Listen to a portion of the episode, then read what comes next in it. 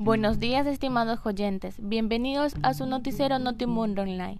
En la sección de noticias tenemos dos casas más colapsan en el centro urbano de Saruma a consecuencia de socavón. La casa de dos plantas arrastró las paredes de una cuarta vivienda en la intersección de las calles Colón, Ernesto Castro y 9 de octubre.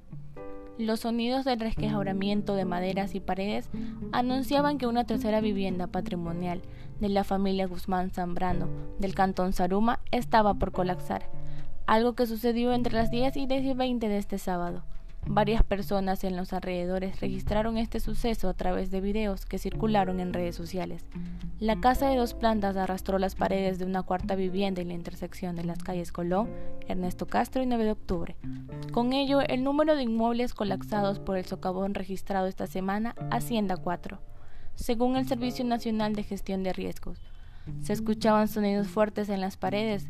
Dentro de las casas era terrible cuando estábamos sacando las cosas, narró Daniela González, una de las jóvenes moradoras que sacó los enseres desde las viviendas cercanas al socavón. Reporta Josabek Matute para Notimundo Online.